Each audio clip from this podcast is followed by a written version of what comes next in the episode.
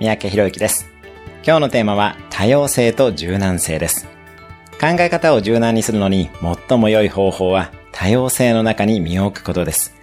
できれば海外に住むなどが理想ですが、日本国内でも異文化に触れることは可能です。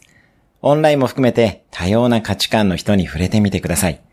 また、外国人だけでなく、年齢が大きく離れた人、自分と全く趣味が違う人などとの交流も異文化体験になります。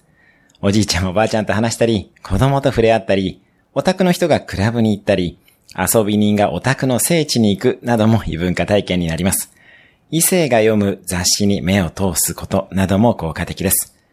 今日のおすすめ1分アクションです。